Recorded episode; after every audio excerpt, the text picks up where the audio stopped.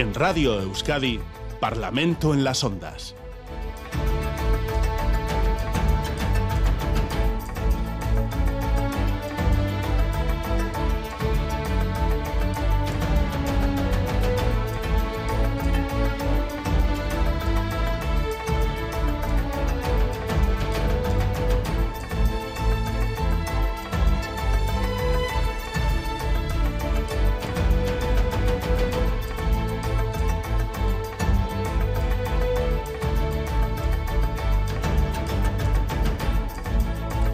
Comenzamos ya una nueva edición del Parlamento en las Ondas aquí en Radio Euskadi y vamos a empezar como siempre saludando a nuestros parlamentarios y parlamentarias. Eh, aquí en la sede de Bilbao eh, está Leisuri Arizabalaga por el PNV, Egunon. Egunon. Asubera por EH Bildu está Iker Casanova, Egunon.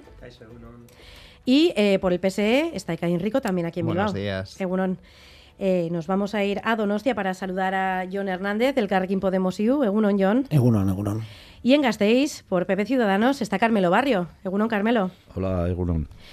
Bueno, vamos a empezar hablando eh, del Pleno del Congreso que ha aprobado esta semana, con los únicos votos en contra de Vox y Ciudadanos, los proyectos de ley que actualizan la metodología de cálculo del cupo vasco para el quinquenio 2022-2026. Del mismo modo, se han incorporado a la legislación estatal los últimos acuerdos de concertación fiscal del Concierto Económico de Euskadi y también el convenio económico con Navarra. También se recogen la concertación del impuesto de, solidaridad de las grandes fortunas y el impuesto sobre el patrimonio Además, incluye el impuesto especial sobre los envases de plástico no reutilizables y el impuesto sobre el depósito de residuos en vertederos, la incineración y la coincineración de residuos.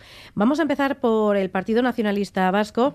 Em, esta aprobación era una obligación legal. Se trata de hacer efectivo el respeto al marco de las reglas establecidas, Leisuri. Hombre, es una obligación legal y una responsabilidad por parte de las instituciones vascas, desde luego. También de las estatales, pero sobre todo de, las vascas.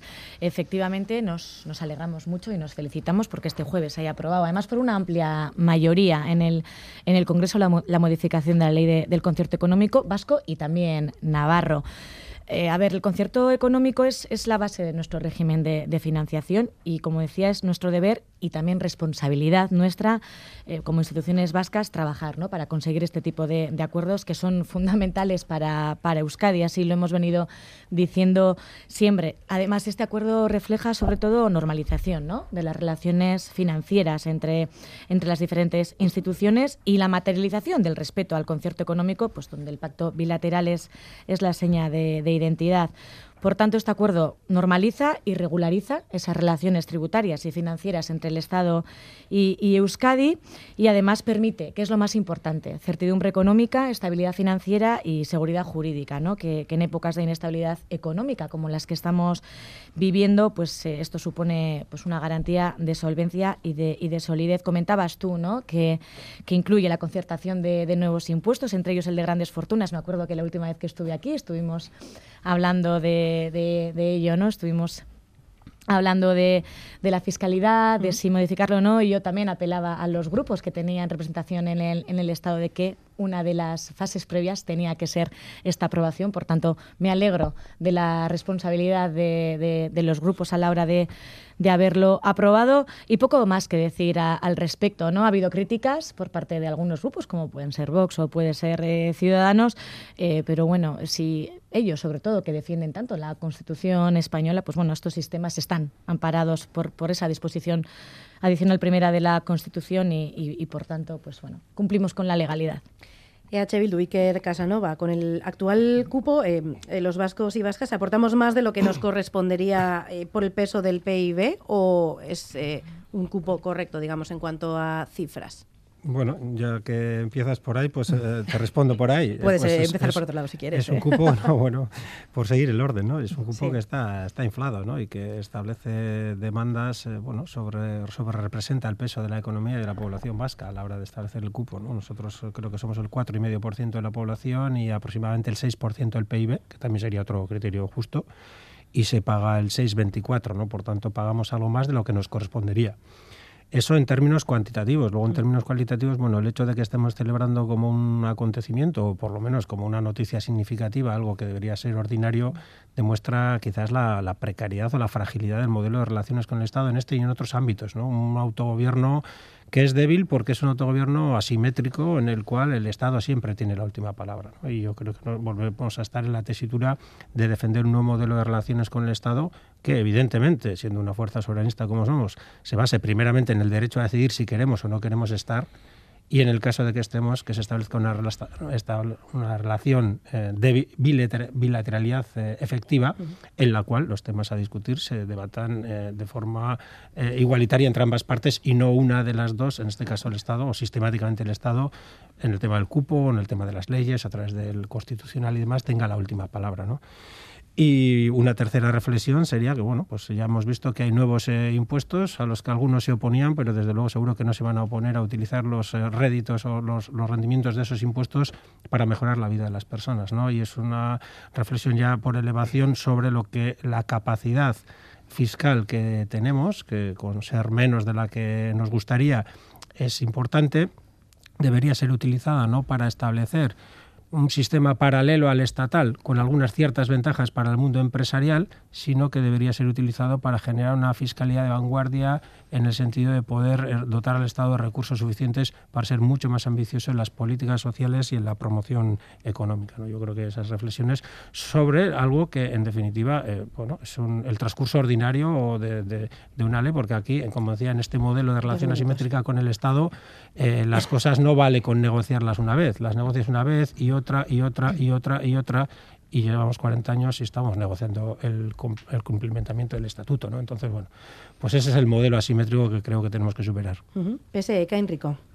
Pues yo creo que, como se ha dicho, este acuerdo no trata de hacer otra cosa que no sea respetar el pacto común que implica la Constitución y donde se recoge nuestro propio sistema. Y no entender la foralidad o querer negarla, como han hecho algunos grupos en el Congreso de los Diputados, como es el eh, Vox o, Ciudadanos, es no entender ni España, ni Euskadi, ni, Navarra, ni los territorios históricos que, componen Euskadi, ni más ni menos. Yo creo que es eh, una demostración de que esa relación entre España y Euskadi funciona, que se dibuja en nuestra Constitución y realmente una de las incorporaciones yo creo que más importantes son esas nuevas figuras tributarias y fundamentalmente el impuesto de, grandes fortunas, algo que ya habíamos concertado en la comisión mixta del mes de diciembre. Ahora se ha modificado esta ley del concierto y esto ya implica que las respectivas juntas generales de los tres territorios históricos tienen ya la posibilidad de ponerse manos a la obra para que se aplique este impuesto en Euskadi, que yo creo que es importante esa eh, aplicación, y además es algo que ya tenemos acordado con nuestro socio de gobierno, con el Partido Nacionalista Vasco, y que evidentemente viene a ser también una respuesta y una clara apuesta por eh, la lucha también por esa igualdad fiscal y también por ir avanzando en ámbitos de esa progresividad fiscal. Yo creo que ahora toca a las Juntas Generales de los territorios históricos ponerse eh, manos a, la obra y creo que es muy positivo que Euskadi vaya a aplicar ese impuesto a las grandes fortunas. El Carrequín Podemos y John Hernández. Bueno, para nosotros desde luego lo más importante de, de la aprobación de, en este caso, del cálculo del cupo para los próximos para los próximos años es que bueno pone sobre la mesa que el, sistema que tenemos nosotros vamos a reivindicar una vez más tenemos eh, este sistema permite que tenemos en Euskadi una capacidad competencial en fiscalidad pues muy muy grande ¿no? y a nosotros desde luego lo que nos preocupa no es tanto el debate sobre si aportamos un poquito más o un poquito menos al conjunto del Estado para aquellas aquellos servicios competencias que son del conjunto del Estado sino que lo que nos preocupa es eh, el modelo fiscal que nosotros mismos eh, tenemos y diseñamos eh, en Euskadi, ¿no? que dentro de esta estructura pues lo que lo que venimos teniendo eh, históricamente en Euskadi eh, con esas plenas competencias prácticamente pues tenemos una fiscalidad que en nuestra opinión pues está al servicio precisamente de los que más tienen y de los que más pueden aportar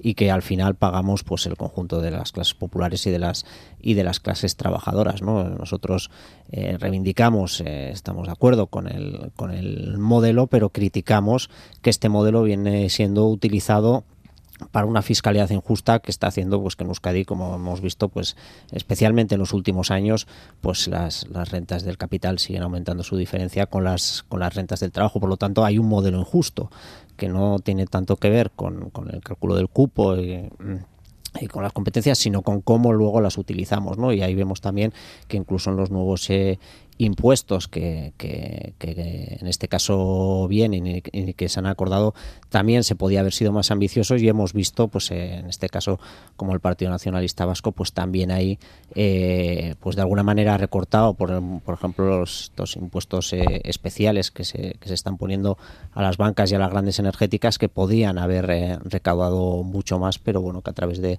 de sus enmiendas también en el Congreso pues han sido mucho menos ambiciosos de lo que nos gustaría. Por lo tanto nosotros eh, estamos de acuerdo, hemos votado eh, en el Congreso a favor, pero con lo que no estamos de acuerdo es con luego el modelo fiscal que tenemos en Euskadi con, los tipos que se aplican. ¿no? Pensamos que necesitamos un modelo mucho más redistributivo, mucho más justo, desde luego, que el que tenemos en estos momentos.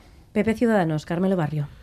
Bueno, pues lo que sea desarrollo de nuestra foralidad eh, siempre será bienvenido. Desde, desde, luego que yo creo que es una buena noticia la aprobación del concierto, la aprobación de lo que tiene que ver con nuestro sistema fiscal singular. Yo creo que es una además un factor de, de normalidad y de fortaleza constitucional ese es el, ese es el elemento fundamental.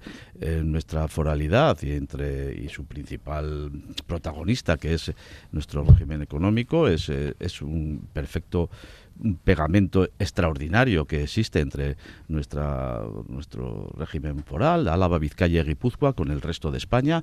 Yo creo que es una cuestión que, que, lo valoran así los ciudadanos. Yo, desde luego, como foralista, eh, y he trabajado, ¿no? Pues eh, no solamente ahora, sino históricamente, siempre, con otros gobiernos. Ahora está el gobierno del Partido Socialista, con gobiernos del Partido Popular, también se ha reeditado, se con normalidad constitucional, se han aprobado las leyes de concierto, de cupo, y yo creo que ese es el elemento fundamental. Yo creo que eh, tenemos un argumento importante, ¿no? Los, los, los vascos, los alaveses, vizcaínos y guipuzcoanos en relación con nuestra foralidad, con nuestras juntas generales. Esperemos, esperemos que esta buena noticia que ha sido la, la aprobación de, estas leyes, ¿no? De esta ley, eh, de este régimen económico de nuevo, esta, esta renovación, sirva para bajar los impuestos, sirva para bajar los impuestos a las familias, sirva para bajar los impuestos a la pequeña y mediana empresa para generar empleo, ¿no? Y sirva para bajar los impuestos a, las clases medias a y, bajas, eh, desde luego porque es necesario, es necesario eh, responder hasta, ante la inflación, ante los desmanes de las subidas de, la carestía de la vida, y yo creo que en ese sentido tienen que tomar eh, las administraciones forales en este caso, ¿no? Juntamente con la,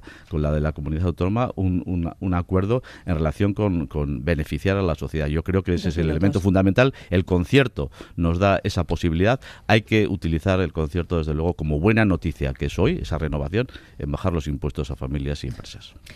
Pues vamos a pasar eh, a otro asunto, porque la vicelenacari segunda y consejera de Trabajo y Empleo, Idoia Mendía, ha propuesto que el 8 de marzo, Día Internacional de la Mujer, sea fiesta laboral en Euskadi el año que viene. Esta propuesta tratará primero con los, eh, la tratará primero con los agentes sociales y el resto de instituciones afectadas para posteriormente elevarla al Consejo de Gobierno. Este asunto se resuelve habitualmente a lo largo del primer semestre del año. Eh, y hace un año, precisamente, esta propuesta, una propuesta similar, fue llevada también por el Carrequín Podemos Así que vamos a comenzar por el Partido Nacionalista Vasco, eh, Leisuri. Em, se aprobará esta festividad. El PNV está por aprobar eh, el 8 de marzo como día festivo en Euskadi. Pues el PNV apuesta por abrir un proceso de reflexión por parte de las instituciones, por supuesto liderado por Emacunde, también junto con los eh, agentes sociales implicados. Precisamente hay una proposición ¿no? de ley interpuesta por, por Podemos, bueno, que en principio lo que, lo que venía a, pedir era la designación de efemérides feministas ¿no? como, como días festivos en el calendario laboral aquí en, en Euskadi y que probablemente pues, el debate se derive a, la propuesta de, de la vicelenda Cari Segunda Idoya Mendía. Se va a debatir este jueves en el Parlamento y la enmienda que hemos presentado conjuntamente, tanto el Grupo Nacionalista Vasco como el Grupo Socialista Euskadi, es eh, primeramente el de ratificar nuestro compromiso por el reconocimiento de la lucha de las mujeres por la igualdad y la recuperación de su memoria histórica. Y, en este sentido, pues abogamos o instamos al Gobierno vasco a cabo de un proceso de, de reflexión como decía, junto con Emacunde y con los, los agentes sociales eh, bueno, para, designar efemérides feministas en el calendario laboral del año 2024. En mi opinión, el día 8 de marzo es un día eh, de reivindicación. No sé yo si el incorporarlo a, la agenda de días festivos podría disminuir o, mermar ¿no? un poco la, intensidad que en los últimos años, además, pues gracias también a, la labor del movimiento feminista, pues bueno, pues ha conseguido ¿no? impregnar nuestra sociedad eh, con, la lucha feminista, con la lucha de igualdad entre mujeres y hombres, y, bueno, pues, y que un poquito pudiera rebajarse, ¿no? Eh, aún así, Creo que tenemos que reflexionarlo, como decía, entre todos y todas, entre todos los agentes implicados y, por supuesto, es a Consejo de Gobierno a quien le, corresponde aprobarlo o no e incorporarlo al calendario laboral. Por tanto, veremos a ver qué decisión toma. EH Bildu, Casanova. Pues hombre, creo que era Kennedy el que dijo aquello de que el fracaso es huérfano y el éxito tiene muchos padres, ¿no? En este caso pueden ser muchas madres, ¿no? Y afortunadamente el éxito del feminismo ha hecho que surjan muchas personas y colectivos que traten de reclamar su maternidad o, o su tutela, ¿no? Pero si hacemos un poco de historia, yo recuerdo hace no mucho, hace 5, 6, 7 años, eh, cuando entrevistaban a una mujer famosa, muchas veces le preguntaban por el tema y decían, no, yo estoy a favor de la igualdad, pero no soy feminista. ¿no? Había como una especie de tabú. Esto ha tenido una explosión en los últimos años y, unas causas de esa explosión. ¿no? Y una de las causas principales es que ha habido un movimiento feminista que durante décadas en una situación muy complicada y con una estigmatización muy fuerte y con un desprecio muy fuerte por parte de los sectores dominantes de la sociedad patriarcal han mantenido viva la llama práctica y teórica del feminismo. ¿no? Y es verdad que luego cuando ha habido un cierto viento histórico favorable, pues eh, ha habido una explosión del, movimiento feminista y en los últimos cinco o seis años, pues realmente casi nadie se puede abstraer de mm, reivindicarse feminista o de, de, atender a las reivindicaciones de ese movimiento feminista. ¿no? Lo que no podemos hacer ahora es precisamente dar la espalda a aquellas personas y colectivos que han protagonizado todo este trabajo, ¿no? que es el movimiento feminista. Y lo que no, podemos ahora es empezar con ocurrencias para que un determinado partido o agente político mm, se autointitule como representante de un movimiento que es mucho más amplio. Y es verdad que hay un debate en el seno del propio movimiento feminista desde hace muchos años que me han transmitido las personas que forman parte de él sobre si esto debe ser o no ser festivo en la línea de lo que decía Lesuri, ¿no? porque ha sido el propio 8 de marzo una de las palancas fundamentales a la hora de esta explosión del movimiento feminista. ¿no? Y eso está relacionado con a veces huelgas que se han hecho ese día, otras veces mm, actividades dentro del ámbito laboral o posteriores al ámbito laboral o ir después del trabajo a las movilizaciones, en fin, yo creo que es un tema que se puede debatir, pero lo debe debatir quien lo debe debatir, quien tiene el protagonismo y el liderazgo moral de la lucha feminista, que no es desgraciadamente o, afortunadamente no es el gobierno vasco, ni tampoco somos los partidos políticos. ¿no? Por tanto, nos parece un poco ocurrencia que esto se plantee en estos términos, no tanto por, el, contenido en sí de la propuesta, sino por dónde se quiere depositar la responsabilidad de decidir sobre este tipo de cosas. ¿no? Por tanto, nosotros lo que nos remitimos es a que se dialogue también con Emacunde, evidentemente, pero con este amplio colectivo feminista que afortunadamente tenemos en el País Vasco y de ahí surjan las propuestas en esta u otra línea más adecuadas. Pero no nos pongamos a una carrera por el protagonismo que parece un poco absurda. Pese Caín Rico cree que es una carrera por el protagonismo, como dice me sorprende, Casanova. Me sorprende porque quien tiene la competencia precisamente para el calendario laboral proponga que va a hablar con los agentes sociales e institucionales para establecer una fecha reivindicativa como el 8 de marzo, pues llame la atención, creo que, no es razonable. Porque, como vuelvo a decir, esto es una cuestión laboral y quien tiene esa competencia laboral hace una propuesta concreta para hablarla con los agentes sociales e institucionales. Entonces, hasta ahí no sé cuál es el, el problema. Igual nos lo, nos lo aclaran. De todas maneras, nosotros lo valoramos muy, muy positivamente y creemos además que es un paso valiente y audaz Y es valiente y audaz porque en los últimos años es verdad que hemos oído muchas reflexiones en torno a la necesidad de incorporar eh, festividades feministas, pero se quedaban en eso, en meras reflexiones. Yo desde que estoy en el ámbito de lo público, en las Juntas Generales de, de Vizcaya, en el Parlamento Vasco, he oído muchas veces reflexiones, sí, pero se quedaba en eso. Y por primera vez tenemos una fecha encima de la mesa. Y yo creo que eso es un paso muy importante. No olvidemos además que la primera huelga feminista de la historia hace cinco años tuvo en Euskadi un referente incluso internacional. Vinieron medios de comunicación internacionales a cubrir cómo masivamente Euskadi respondió ante este llamamiento. Y además, yo creo que no hay un debate real entre si debe ser una fecha reivindicativa o festiva. Y me explico, igual el PNV no lo tiene muy claro porque ellos, por ejemplo, el primero de mayo no suelen acompañarnos en las calles, pero el primero de mayo es una fecha festiva e inundamos las calles los trabajadores y trabajadoras para reivindicar los derechos laborales. por lo tanto, se, acabó, por lo tanto, se acabó eh, ahí el debate. Fechas festivas reivindicativas las hay y bueno, y creo que coincide conmigo en las calles el primero de mayo. Y en este escenario lo que yo no voy a hacer es perder ni un solo minuto más en eh, pelearme por protagonismos o pelearme por paternidades o maternidades de las fechas con quienes coincidimos en lo que es radicalmente democrático, que es la defensa de la igualdad.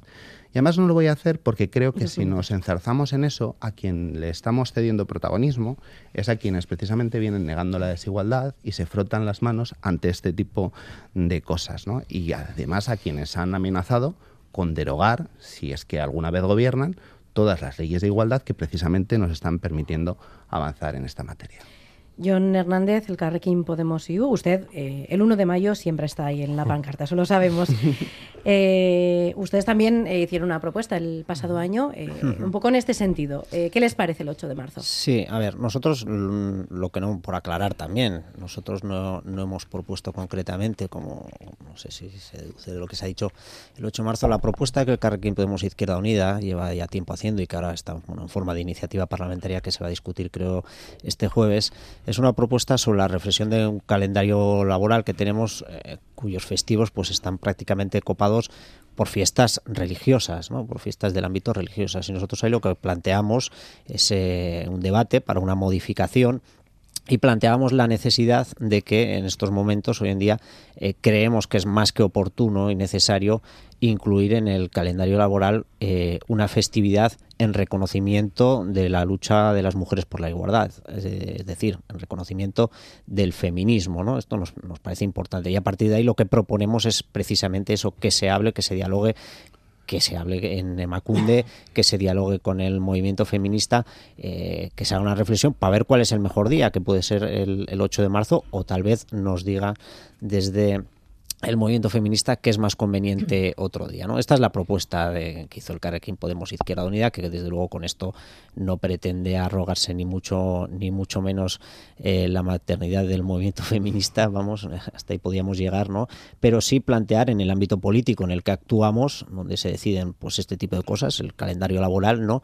Eh, que en un calendario laboral copado por, por, por festividades religiosas eh, tiene que haber cabida en estos momentos, nos parece importante, interesante que tenga cabida pues ese reconocimiento al movimiento feminista, a la lucha de las mujeres eh, por la igualdad. ¿no? Y luego la reflexión sobre sobre si conviene que sea festivo el 8 de marzo, que debería ser una, fecha de, lucha y reivindicativa, ¿no? Esto que planteaba el Isuri, que me parece una reflexión eh, muy interesante, sobre la que yo ahora mismo no, no, me voy a posicionar, ¿no? Porque, bueno, pues tenemos ahí el ejemplo del 1 de mayo, que es festivo, que en mi opinión no ha dejado de ser una jornada reivindicativa y una jornada de lucha, pero bueno, es verdad que, que el elemento de festivo pues a veces pues puede eh, distorsionar, ¿no? Pero bueno, yo creo que es una reflexión que hay que hacer y por lo tanto pues tal vez no había Tal vez eh, la, consejera eh, se ha adelantado un poco al, hablar de una fecha concreta y yo creo que lo importante es el debate sobre que eh, la lucha de las mujeres por la igualdad tenga, tenga esa visibilidad a través de, de, de modificaciones en el calendario laboral, ¿no? que esté incluida en, en el calendario laboral. Carmelo, no sé si eres partidario del 8M, de ninguno o de la Inmaculada Concepción, por ejemplo. Bueno, está bien como está, ¿no? Hasta ahora. Yo creo que ha funcionado bien las fiestas. O sea, no creo que ya han sido además muy asumidas en este país, en el País Vasco, pues siempre se han respetado muy, muy mucho las fiestas que hemos gozado todos eh, habitualmente, que han formado parte de nuestro calendario laboral. Vamos a ver, yo creo que esto no tiene no, no tiene nada que ver con la igualdad. Esto es una especie de carrera a ver quién es más guay y quién es más progre. ¿no? Yo creo que, que están ahí las claves. ¿no? Es decir, vamos a ver, pero vamos, siendo del gobierno, la consejera es vicelendacari también, como, estas propuestas unilaterales, ¿no? que no forman parte de, o precipitadas, que no forman parte del concierto habitual de, de, los gobiernos, es el gobierno el que decide, el que, el que eh, valora y el que, el que nos traslada a los ciudadanos sus decisiones. Ya nos trasladó el año pasado la decisión de hacer la fiesta de, de Juan Sebastián Elcano, pues en septiembre, pues la, una fiesta dentro del calendario laboral. Pues, eh, pero esta, esta, esta cuestión tiene desde luego una, un, tufo absolutamente oportunista y absolutamente electoralista ¿no? en este momento. Yo creo que esas son las claves, no es, no es eh, la búsqueda efectiva. Este es, este es electoralismo y oportunismo. ¿no? Yo creo que este tipo de debates no son una prioridad en nuestra en nuestra comunidad autónoma ni en nuestra sociedad en este momento. Nuestra, nuestra prioridad sigue siendo pues eh, la cesta de la compra, sigue siendo eh, que, las familias tengan más disponibilidad económica, sigue siendo eh, la sanidad, sigue siendo una buena educación, sigue siendo acoger a los ucranianos. Esas son las prioridades. No en este momento este, este tipo de, de proclamas eh, con tufo oportunista y electoralista. Y hoy, desde luego, lo que habría que hacer en favor de las mujeres es tapar el agujero que ha abierto la ley del sí sí, por ejemplo. Ahí están las claves de lo que hay que trabajar, donde hay que trabajar. Ahí están las claves en relación con lo que hay que eh, pensar en favor de las mujeres. El sí sí ha sido un fracaso. El sí sí ha supuesto que violadores, que maltratadores estén rebajando, vean rebajadas sus, sus condenas o estén en la calle. ¿no? Hoy, hablaba, eh, habla la prensa de que las rebajas de las penas de la ley del sol sí benefician al 15% de los condenados. Ese es el agujero que hay que tapar. Y, no, porque a esas mujeres, desde luego, la fiesta del 8 de marzo no creo que les haga mucha gracia ¿no? en, en este momento. Hay que tapar el agujero del sí es sí y, desde luego, dejarnos de oportunismos y electoralismos. Vamos a abrir una segunda ronda con este asunto porque creo que tienen eh, ganas de contestar eh, PNV, Leisuri. Yo únicamente a, a Carmelo, ¿no? Eh, no voy a entrar a contestarle a mi compañero Ekain, puesto que hay mucha gente que el 1 de mayo se va de, de puente y es una auténtica pena. Pero bueno, sí decirle a, a Carmelo, sí decirme, sí, sí, decirle a, a, Carmelo que es una que, que dice que no es una prioridad sí que es una prioridad. La es fiesta. muy importante visibilizar no solo el 8 de marzo, sino que todas las efemérides relacionadas con la igualdad y con la valiosa aportación que las mujeres han hecho a la sociedad durante toda la historia. Y esta esta acción de visibilizar es una de las acciones que están recogidas dentro de nuestras políticas de igualdad, que por cierto están a la vanguardia, no solamente a nivel de Estado, sino que también a nivel mundial. Por tanto, un poco de respeto, sí que es prioridad. Sí. La fiesta es una prioridad, la fiesta. Visibilizar. Bueno, visibilizar. sí, final, visibilizar, sí, pero, pero ahora la, el, el, tema de la fiesta no, no es visibilizar. Visibilizar es todos los días. Eso, visibilizar es todos los días. Son políticas constantes de todos los días. Ese es el asunto. No una fiesta una oportunista vamos a, y electoralista. Vamos a, ir uno, vamos a ir uno por uno, eh, Iker. Sí, hombre, seguro que seguro no. Hay muchísimas cosas más importantes que los días de fiestas. Eh, luego hablaremos de la sanidad, evidentemente, pero mm. eso no significa que solo se puede hablar de las cuestiones trascendentales de vida o muerte. Oye, vamos a hablar de una amplia gama de temas. Cada uno le damos la importancia que le corresponde y yo creo que esta la tiene, no solo por ser un día de fiesta, sino por todo lo simbólico y lo práctico que implica. ¿no? Decía John que, que las fiestas están impregnadas de temática religiosa. No me viene a la cabeza mi aita, por ejemplo, que no pisaba una iglesia, pero conocía el santoral al dedillo. O sea, y, hoy es San Pedro, hoy es San Roque, y de todo. Esas costumbres se han perdido. Todo, bueno, depende, ¿eh? Bueno, se han perdido un poquitín. Se pero Santo gente dice, que no ahora son olvida, fiestas de no sé qué, son fiestas de no sé cuál. Sí, pero sí, desde sí. luego, eh, en otras épocas se conocía por el santo que era, ¿no?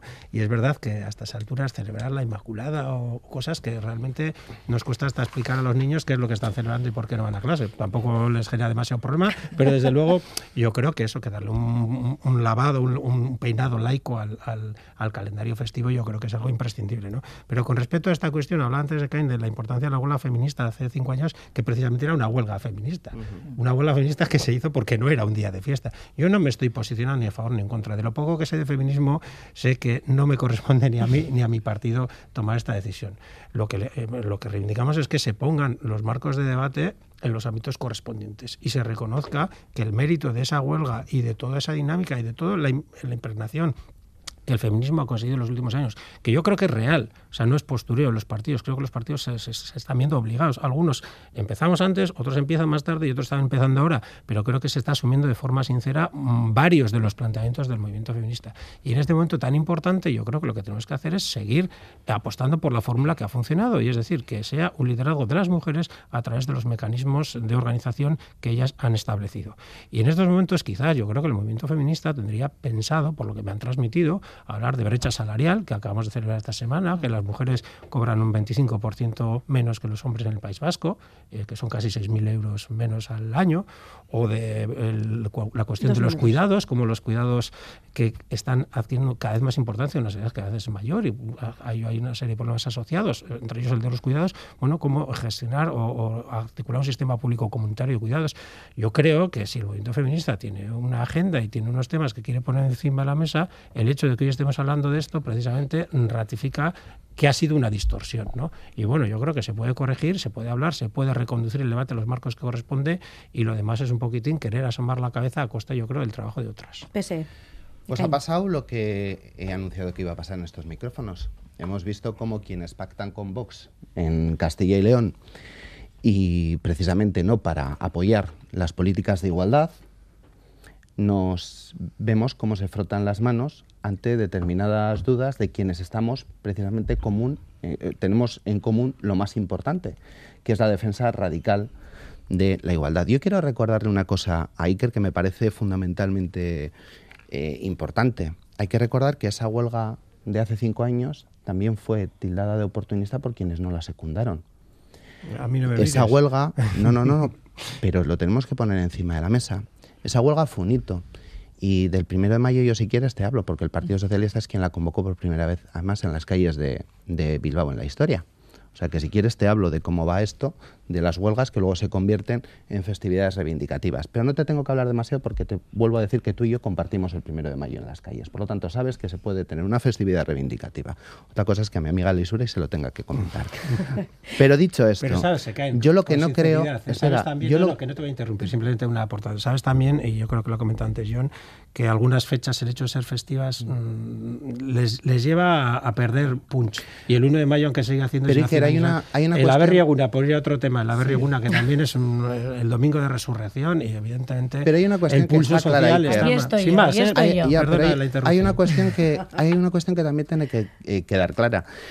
Si Queremos visibilizar, como hemos visto al menos eh, cuatro partidos de los que estamos aquí hoy sentados, si queremos visibilizar eh, fechas feministas, si compartimos la necesidad de reivindicar ese papel de las mujeres en la, en la defensa de la, de la, igualdad y la importancia que ha tenido el movimiento feminista en la conformación de nuestra, de nuestra sociedad y que sigue teniendo en la conformación de la sociedad y en los avances eh, sociales, es necesario que nos fijemos en fechas que socialmente están aceptadas y alguien me puede poner encima de la mesa una fecha diferente al 8 de marzo en el ámbito feminista que sea tan socialmente compartida.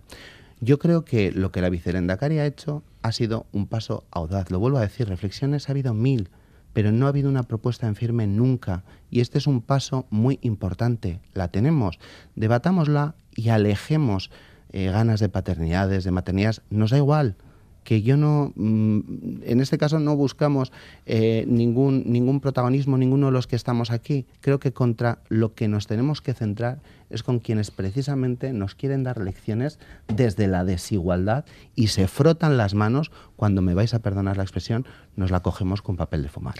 John Hernández, el Carrequín Podemos IU. Sí, bueno, yo creo que lo, importante es que, se abra que se ha abierto el, debate sobre una cuestión de la que habéis hablado varios que yo sí creo que es que es importante y que es eh, un poco lo que lo que de alguna manera nosotros desde hace un tiempo veníamos eh, planteando que es eh, que se utilice el calendario laboral eh, para dar esa visibilidad ¿no? como una herramienta más, porque hay otras muchas, desde luego, por supuesto, no, no, no es la cuestión más importante el cambiar un festivo por otro, eh, pero como una herramienta más de visibilidad precisamente eh, de la lucha de las mujeres por la igualdad ¿no? y, y del y del feminismo. No creo que el que y esa propuesta que tiene que ser efectivamente y así así también lo hemos planteado siempre que tiene que ser una propuesta a discutir, a discutir, sobre todo escuchando y viendo qué dice el movimiento feminista y qué dicen las mujeres de esta sociedad sobre sobre esta cuestión. Por eso yo decía que yo no me no me posiciono aquí sobre si la fecha tiene que ser el 8 de marzo, no porque no tenga una opinión eh, yo personal propia, ¿no? Eh, sino porque creo y así lo, hemos planteado, eh, que no nos corresponde a nosotros decidirlo exactamente, sino que hay que abrir un proceso de, de, debate y de reflexión, ¿no? Pero sí, sí, convencidos de que sería muy bueno que nuestro calendario laboral, que tiene unos cuantos festivos, ojalá tuviera más. Eh, en eso pues, creo que coincide todo el mundo. Y que está copado, en nuestra opinión, por, por festividades religiosas, eh, pues que tuviera una fecha de, reconocimiento de esta cuestión, ¿no? Eso es lo que eso es lo que nos parece a nosotros fundamental. Ya el debate sobre si tiene que ser el 8 de marzo o no, no, no, no me meto. Y el hecho de que sea festivo o no el 8 de marzo, pues efectivamente hay que, hay que dar una vuelta, porque eso tiene su, su impacto positivo a la hora de la fecha, igual que en otras, ¿no? igual que el 1 de mayo, eh, tiene su impacto positivo porque eso permite, por ejemplo, que, ahora hablo, por ejemplo, en para, haciendo un paralelismo con el 1 de mayo, que sea festivo, permite que muchos trabajadores sí puedan acudir a movilizaciones que de otras maneras, a no ser que se convocase una huelga, pues no podrían ir. ¿no? Y tiene luego el efecto negativo, pues que también, pues eso, pues si coincide puente o, tal, pues igual hay gente que aprovecha pues para, salir con la familia, para ir, para ir a hacer algo y no va a la movilización. Bueno, pues tiene sus pros y sus y sus contras que bueno, que entiendo que en este caso pues las mujeres y el movimiento feminista tienen que determinarlo. Vamos a cerrar este asunto con Pepe Ciudadanos. Carmelo. Sí, pues nada, para vuestra información, deciros que hoy es San Valerio de Astorga. Pero es fiesta, di lo importante, es fiesta. Así que, así que que nos bendiga con un buen botillo de león o un buen cocido maragato, que sería, lo oportuno un día así frío como hoy aquí en Vitoria. No, lo, lo, fundamental de este asunto ¿no? y de este debate es que es un debate artificial, es, es un debate unilateral, electoralista, oportunista, no tiene, no es una prioridad en nuestra sociedad. Esta, es la clave en la que estamos hablando, la prioridad en, relación con la lucha por la igualdad y por los derechos de, la mujer. Están todos los días, días de labor, días de fiesta, todos los días, en el trabajo de las instituciones, eh, de las asociaciones. Es decir, ahí están las claves. Es decir, eh, esto eh, tan unilateral, vuelvo a decir, formando parte de la, pues, si hubiese sido la secretaria general del partido eh, en, su función de tal, pues no sé, pero es la vicelendacari. Es decir, estas cosas se hacen eh, eh, coordinadamente, de común acuerdo, como decisiones de, consejos de gobierno, se, se proyectan hacia la sociedad. Pero lo que se quiere es ganar puntos oportunistas y electoralistas. Así que, bueno, yo creo que poco más hay que hablar. Bueno, pues eh, vamos a, ir con el siguiente asunto, eh, porque SATSE, la Sindicato Médico de Euskadi, Comisiones Obreras y UGT han llamado al personal sanitario a tres manifestaciones este mediodía en Bilbao, Donostia y Gasteiz en defensa de Osakidecha y contra el desmantelamiento de la sanidad pública. Denuncian que existe una alta tasa de temporalidad que supera el 50%, una pérdida de poder adquisitivo superior al 20% en una década, sobrecarga sistemática de trabajo, escasez de plantilla y falta de sustituciones y de cobertura de vacantes. Eh, vamos a comenzar con el PNV. Se está desmantelando y privatizando Osakidecha. ¿Ha dejado de ser la joya de la corona de los vascos y vascas? Pues no, rotundamente no. Yo y el Partido Nacionalista Vasco, por supuesto, respeta las convocatorias que los y las profesionales de, de Osakidecha hayan, hayan hecho. Por supuesto, tienen eh, todo el derecho del mundo a que los sindicatos puedan hacer estos llamamientos. Para nosotras, la salud también es un ámbito de vital importancia, o sea, lo es para toda la sociedad, pues por supuesto para nosotras como Partido Nacionalista también y para nuestras instituciones también. Yo creo que, no podemos dejar de recordar que hemos atravesado por momentos muy complicados y, reforzar nuestro sistema de, de salud pues es una cuestión prioritaria. La pandemia ha dejado al descubierto carencias pero que muchas además son, son comunes a todos los sistemas sanitarios, no solamente en Euskadi, sino que a nivel estatal, a nivel europeo, y se está trabajando diariamente para corregir con, con mayores recursos, además, tanto económicos como, como personales. Es el objetivo es situar la asistencia sanitaria pública vasca en el nivel de calidad y servicio pues del que siempre nos hemos sentido orgullosas, ¿no? Hay problemas, nunca se han ocultado esos problemas por parte de nadie, ni por parte de mi partido, ni por parte del gobierno, ni por parte de la propia consejera, pero no hay recortes, ni, es, ni estamos dentro de una grave crisis sin precedentes, ni, ni se está privatizando, ni se está desmantelando. Osakidecha necesita trabajo, necesita colaboración y necesita diálogo. Eso está claro. Pero tenemos muchísimos retos por delante. Tenemos una sociedad que ha cambiado, que ha cambiado muchísimo en muy poco tiempo. Tenemos una sociedad más envejecida, eh, tenemos mayores enfermos crónicos, necesitan de otro tipo de cuidados. Eh, pero hay compromiso, hay más recursos por un, por un lado, recursos económicos. Tenemos el mayor presupuesto en salud de la historia, son 4.600 millones eh, de euros. Y luego también necesitamos de, recursos personales, de mayor personal. Y en eso se está trabajando también. En dos minutos. El tema de las listas de, espera, por ejemplo, es importantísimo poner al día, ¿no? Reforzar la, atención primaria y reducir eh, la demora en la lista de espera y también en, recibir una cita de, atención primaria. Todas estas cuestiones ya se están trabajando, pero tenemos que ser conscientes de una cosa, tenemos una grave situación de falta de personal. Y estamos ante la mayor OPE de Osakidecha. Estamos en un proceso de estabilización de puestos de trabajo. Todo esto se está trabajando. Ahora también debemos de mirar hacia otro lado, porque muchas de estas cuestiones no son competencia única y exclusiva de Euskadi y necesitamos de colaboración con otras eh, eh, autonomías y, por supuesto, del Estado, que nos permita estar en los niveles máximos para poder tener más plazas, para poder tener más MIRS. Bueno, creo que mi tiempo se termina aquí, pero seguimos hablando de esto. Sí, Iker, EH Bildu. Sí, desde luego estaremos apoyando las movilizaciones que, como bien decías, vienen de una serie de demandas que respaldan o que asumen sindicatos que representan la práctica totalidad de la plantilla y además muy plurales entre sí, es decir, que no, no hay ninguna concertación política para beneficiar o perjudicar a nadie porque hay una pluralidad absoluta en esta convocatoria. Ellos no, no están hablando de política, están hablando, o están hablando de política y de gestión, pero en el ámbito de la salud están hablando de la sobrecarga de la primaria, del cierre o restricción en las PACs o de las esperas en urgencias y consultas externas, de la problemática de la precariedad de la plantilla, etcétera, etcétera. De una problemática que hay que primero reconocer y después resolver, ¿no? Si esto le sumamos los eh, problemas que parece que surgen como champiñones en temas como las OPEs, la osidonostialdea, la zona, el problema, la zona de Vidasoa, la cirugía de Basurto, etcétera, etcétera. ¿no? Yo creo que hay un problema, por dárselo un dato, el de las listas de espera. ¿no? En las listas de espera, en estos momentos, en las 10 especialidades prioritarias, eh, se ha multiplicado por 6 el número de personas que está esperando más de lo que la ley determina. Son casi 90.000 personas.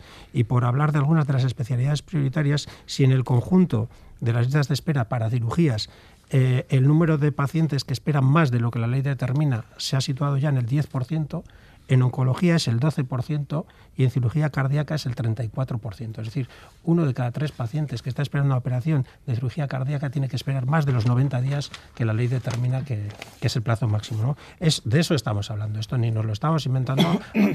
es que es imposible eh, cambiar la percepción social sobre algo que afecta de forma tan directa a la ciudadanía. Hablamos de 100.000 personas en lista de espera, cuántas familias tienen, cuántos. Es que todo el país es consciente de los problemas de la lista de espera, de los problemas de la atención primaria y del deterioro de lo que una vez fue la joya de la corona y hoy es la segunda razón de preocupación de la ciudadanía.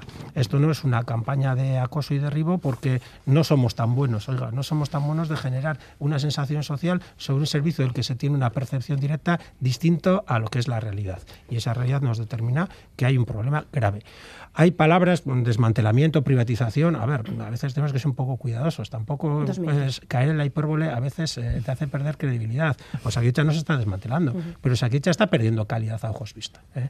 Y Osakidecha no se está privatizando, pero en Osakidecha cada vez más servicios eh, se van a la salud privada o cada vez más ciudadanos entiende que va a tener una mejor resolución de sus problemas de salud acudiendo a servicios privados. Entonces sí que hay un camino muy peligroso de pérdida de calidad, de pérdida de servicios de Osakidecha Osakidecha y de eh, enfoque hacia la sanidad privada, que en muchos ámbitos y muchas eh, razones ha sido impulsado desde lo público. Yo creo que hay que poner pie en pared y las movilizaciones de hoy serán un punto de inflexión porque la ciudadanía no puede permitirse que un servicio básico como la salud se deteriore. Nuestra experiencia tiene que ser todo lo contrario, que mejore y de eso no está sucediendo. Y cae Rico Pese.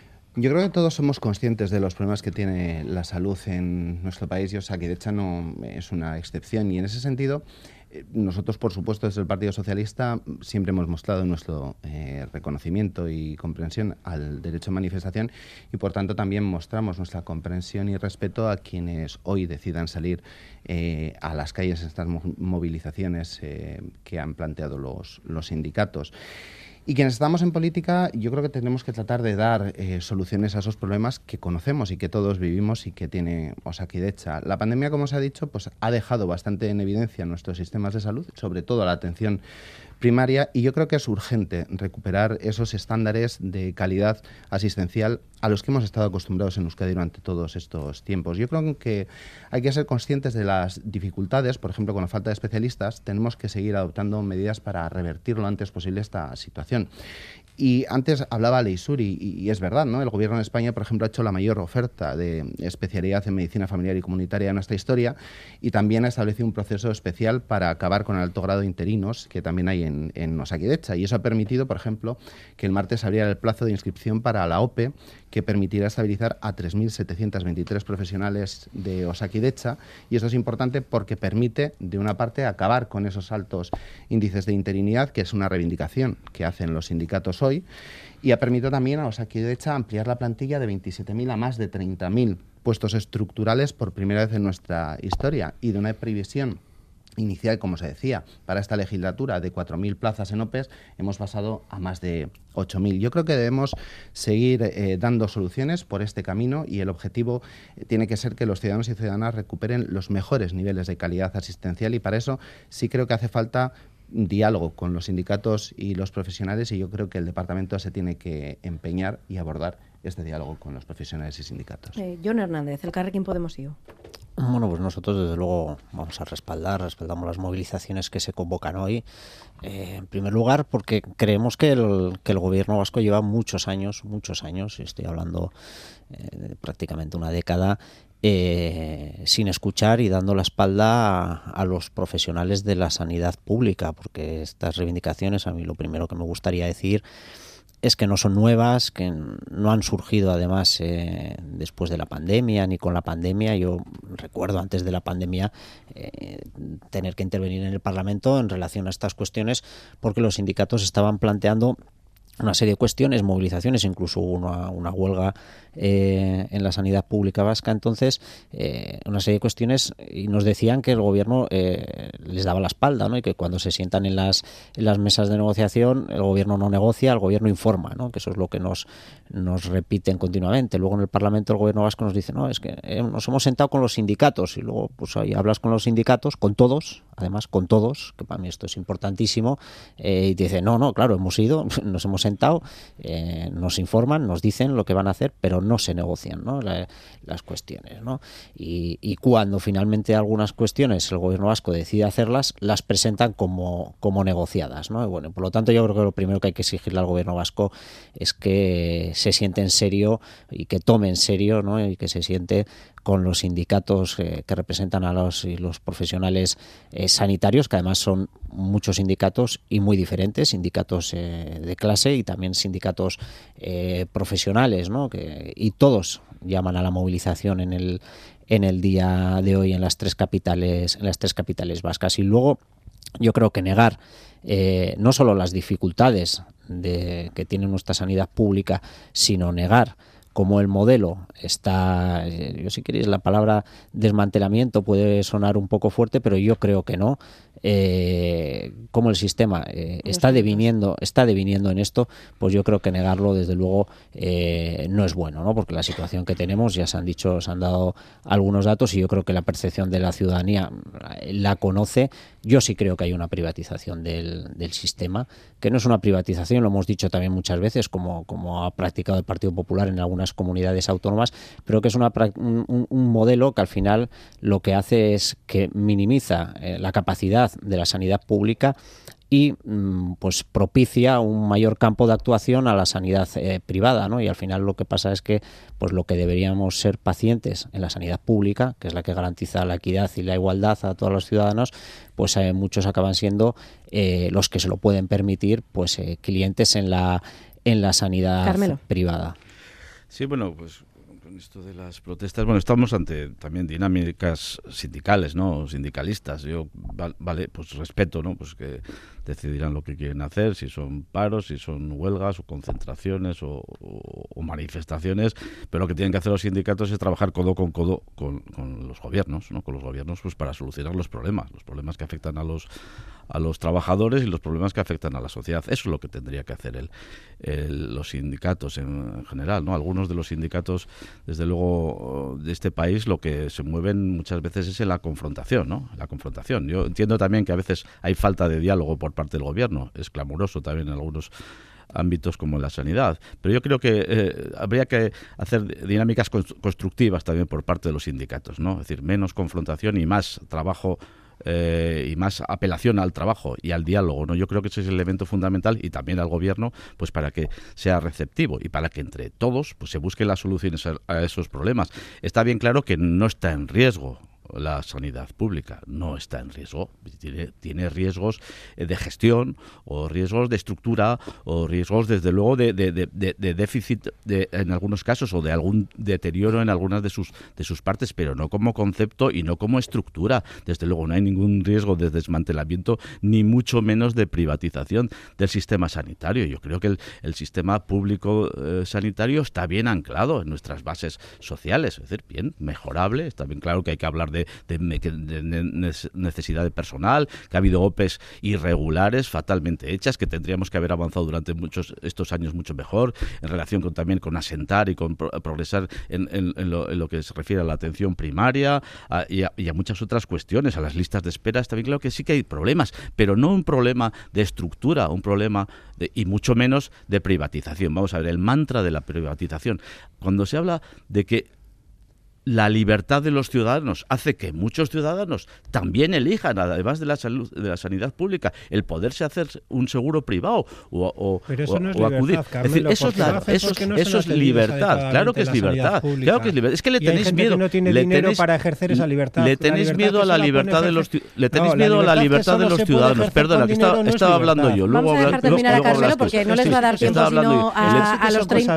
Van a tener 30 segundos al final para rematar. Le tenéis miedo la libertad de los ciudadanos, que elijan los centros y los modelos lingüísticos, los centros eh, concertados eh, o eh, públicos y, la, sanidad pública y que puedan hacerse seguros privados el que quiera o el que pueda y, que estén ahí. Ese es el elemento fundamental. La libertad también de las personas, pero en cualquier caso, en cualquier caso, cierro, la sanidad pública no está en riesgo ni está en peligro. Les voy a dar 30 segundos exactos para cada, para cada uno. Leisuri. Sí, que, se comentaba que no había que caer en la hipérbole, pero la oposición utiliza cualquier problema ¿no? que, tenemos en la empresa más grande de Euskadi para atacar al departamento y al gobierno. Hablaba Iker Casanova de listas de espera. Los indicadores del Ministerio de Sanidad de Euskadi de, perdón, el Ministerio de Sanidad dicen que Euskadi es la comunidad con la menor lista de espera. Y otro dato más, que a pesar de la apreciación de la sociedad vasca, para esa misma sociedad vasca, Euskadi es la segunda comunidad que mejor nota pone en conjunto a su sistema de salud pública. También segunda en valoración de atención primaria. Yo creo que eso hay que tenerlo en cuenta. Iker, 30 segundos. Sí, eh, yo creo que eh, eh, son aquellos a los que aplaudimos en los balcones durante la pandemia, aquellos y aquellas a las que tanto les debemos, los que ahora nos están diciendo cosas como que se han perdido un 20% de poder adquisitivo que la precariedad llega al 50%. Yo no voy a entrar en debate de si es desmantelamiento o privatización ya, pero desde luego en la sanidad pública ha entrado un camino de clarísimo deterioro en estos momentos y una tendencia a ser mm, a padecer un deterioro más grave si se sigue por esta línea. Y lo mismo en cuanto a la privatización. A mí lo que me da miedo no es que la gente elija libertad. A mí lo que me da miedo es el modelo que quiere la derecha, que es que el que tiene dinero tenga acceso a una mejor salud. Y cuando la salud es un derecho, eso no puede estar a expensas de la capacidad económica de cada cual. Desde lo público se tiene que proporcionar la mejor salud posible a todas las personas. Yo creo que para dar soluciones hay que tener un diagnóstico certero. O sea, que de hecho tiene problemas como los tienen los sistemas públicos de salud. Se están adoptando medidas para abordar esos problemas. Muchas de ellas cuesta un tiempo que den resultado. Estamos hablando de profesionales que salen de la universidad y tienen cinco años de, especialidad por, por delante.